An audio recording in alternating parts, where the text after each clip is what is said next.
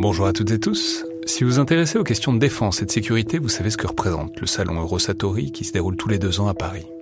C'est cette année la 28e édition qui se tient du 17 au 21 juin prochain à Paris-Nord-Villepinte et Eurosatori, qui sponsorise cet épisode, sera comme à chaque fois le grand rendez-vous mondial de la défense et de la sécurité. Je veux juste dire, c'est un événement que je trouve très étonnant, assez fascinant. J'y suis allé pour la première fois il y a deux ans pour l'édition 2022. Et euh, vraiment, si vous vous demandez ce qui se fait dans le monde militaire et en matière de sécurité, c'est là qu'on peut voir les dernières tendances, depuis les plus grandes geekeries et les innovations du moment, jusqu'aux grands équipements du futur pour les armées et les forces de sécurité en France et dans le monde. Bref, si vous intéressez de près à ce monde-là, c'est le moment de vous inscrire pour ce qui sera la plus grande édition de l'histoire du salon, avec plus de 1900 exposants et 60 000 visiteurs, vous pouvez le faire en allant sur eurosatori.com.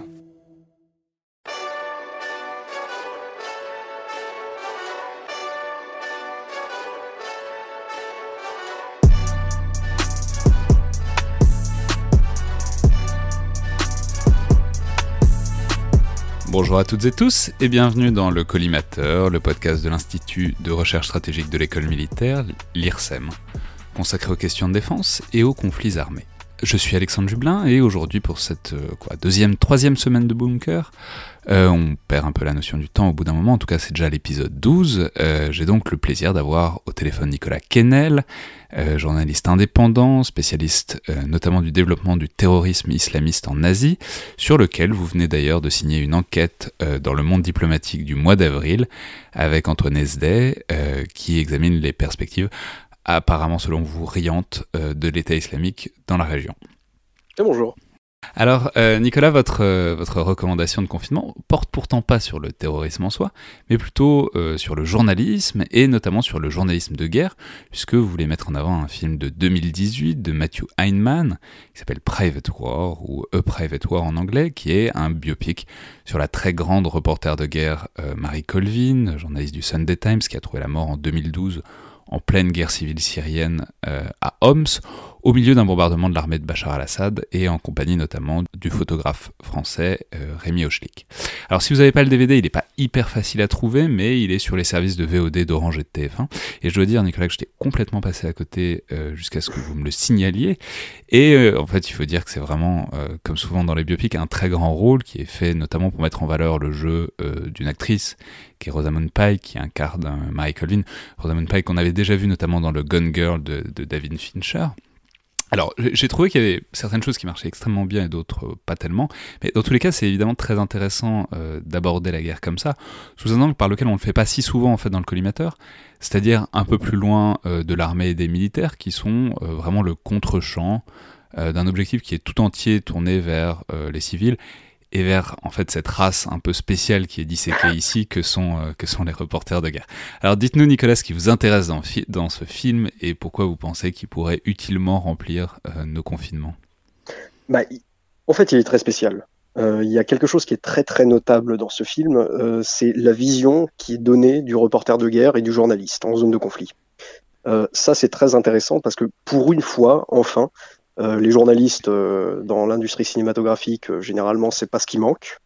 Et en tout cas, en ce qui concerne les journalistes de conflit, il y a toujours cette vision très très romantique qui accompagne ce métier. Donc le journaliste qui est toujours présenté un petit peu comme un espèce de, un espèce de paladin de l'information qui irait mettre sa vie en jeu dans le but sacré de rapporter l'information. Voilà, quelque chose qui a, du coup, il n'y a, absolument jamais de nuance euh, là-dedans. Et il y a quelque chose de très très notable dans ce biopic, c'est que c'est absolument pas ça.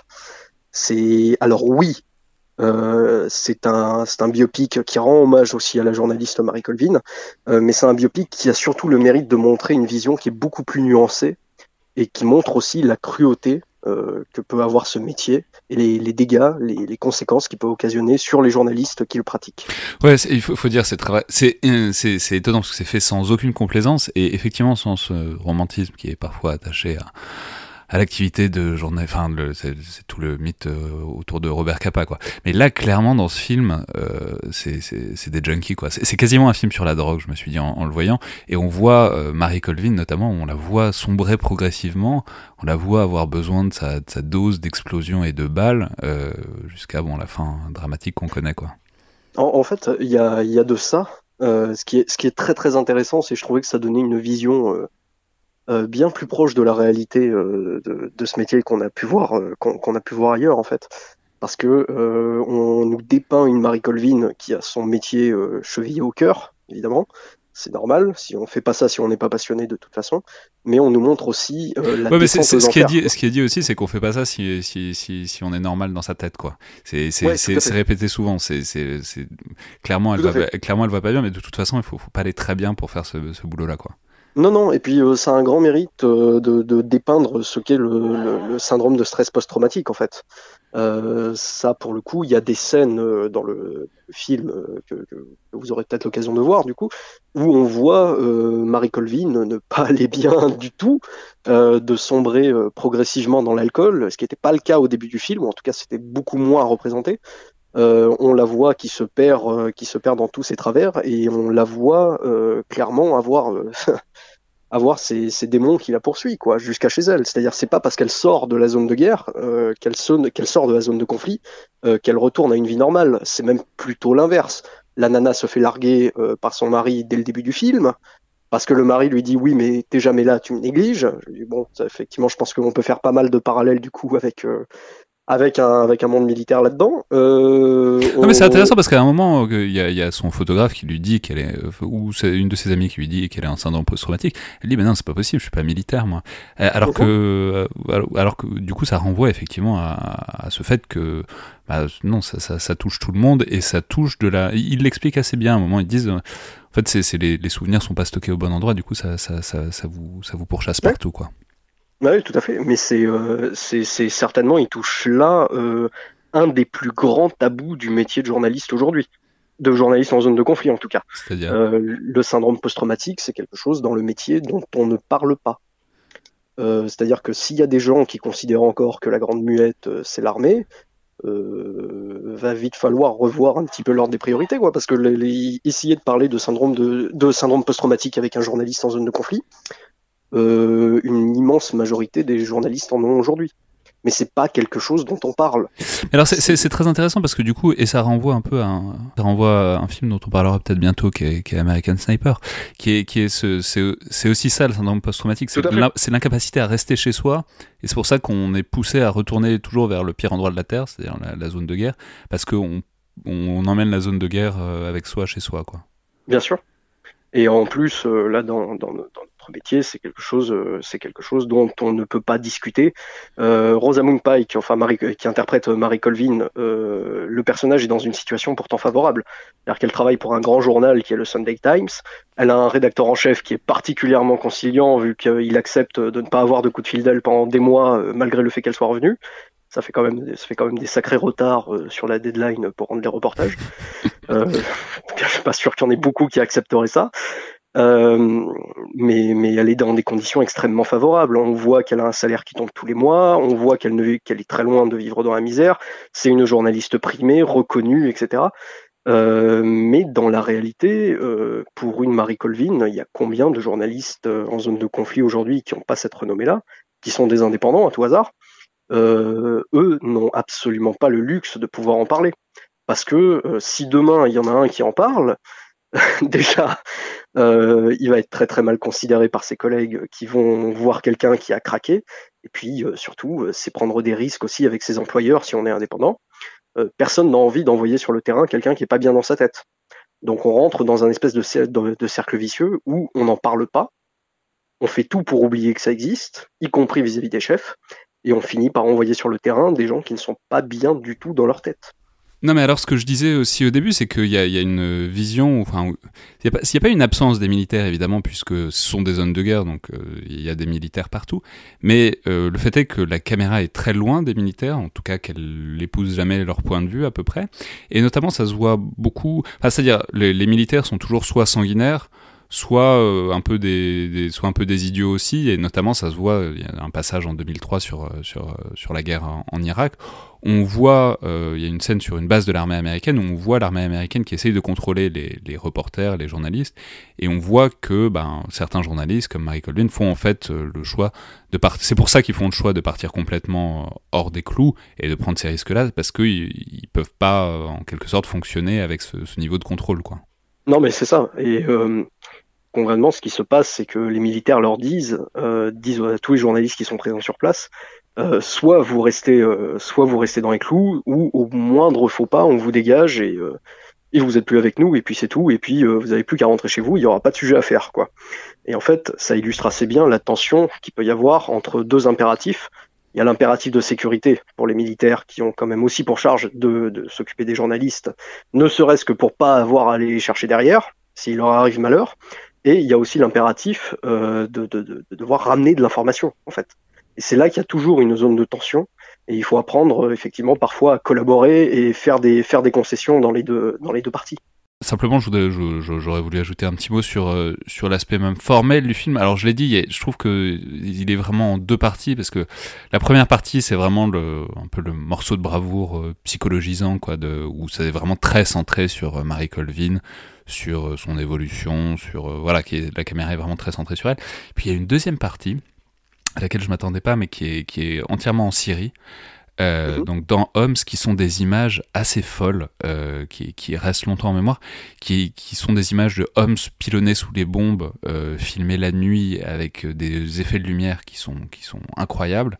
Ça, ça fait voir l'espèce de tas de débris terrifiants que sont devenues les, les villes syriennes sous le pilonnement de manière assez exceptionnelle. Quoi. Bien sûr. Il y a même quelque chose sur la forme du film que je trouve assez intéressante. Après, il y a peut-être que moi qui l'ai vu, j'ai pas vu ça abordé ailleurs. Euh, c'est peut-être moi qui me fais des films, hein, tout simplement, euh, mais j'ai l'impression aussi que c'est filmé de deux manières différentes. C'est-à-dire que quand Rosamund Pike est euh, dans la vie civile, on va dire, en tout cas chez elle, c'est filmé vraiment à la manière, de manière assez classique. On voit très bien que c'est des plans léchés. Et quand elle est sur une zone de conflit, j'ai l'impression que c'est beaucoup plus filmé en format journalistique. J'ai presque parfois l'impression de voir un peu de caméra épaule qui se, qui se balade là-dedans.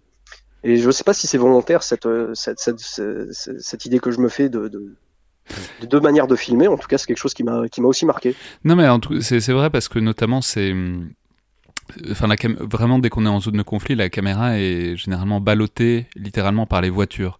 Et puis mmh. la, caméra se trouve à l'intérieur des voitures euh, des journalistes et ce qui montre en fait toute le, toute la fragilité d'un journaliste en zone de conflit qui a rien pour se défendre d'autre que son bluff et éventuellement son statut de journalisme. Encore qu'il y a des endroits où c'est pas tellement un avantage. Euh, et on voit de manière, euh, enfin notamment il y a une scène de, de checkpoint euh, en Irak où on voit vraiment à quel point ça peut basculer vite et à quel point euh, il faut. Enfin, bon, ah oui. Ouais. oui, elle s'en, elle s'en sort, euh, elle arrive à passer le checkpoint en se faisant passer pour des, euh, pour des médecins. Et pour montrer qu'elle, était, qu'elle est médecin, elle, elle présente un, un, milicien ou un, un, engagé de l'armée de Saddam sa carte de gym où il est marqué ELF dessus en disant mais voyez c'est marqué santé je suis médecin ça c'est des situations qui existent ça c'est des, des choses qui sont absolument pas c'est absolument, absolument pas romancé. Euh, il y a parfois des histoires comme ça qui sont, qui sont tout à fait particulières, on va dire. Mais bon, il faut ce qu'il faut pour que ça marche, quoi. Et parfois, c'est des, des gros coups de bluff et parfois ça marche.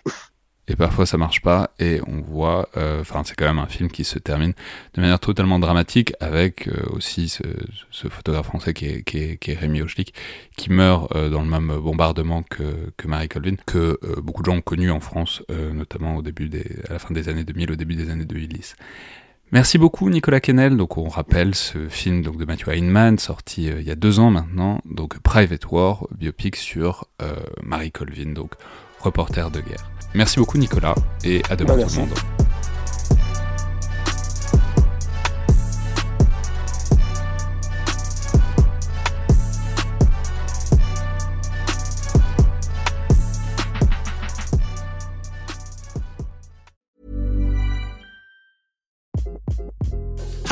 This is Craig Robinson from Ways to Win, and support for this podcast comes from Invesco QQQ the official ETF of the NCAA. Invesco QQQ is proud to sponsor this episode and even prouder to provide access to innovation for the last 25 years. Basketball has had innovations over the years too. We're seeing the game played in new ways every day. Learn more at Invesco.com slash QQQ. Let's rethink possibility. Invesco Distributors, Inc.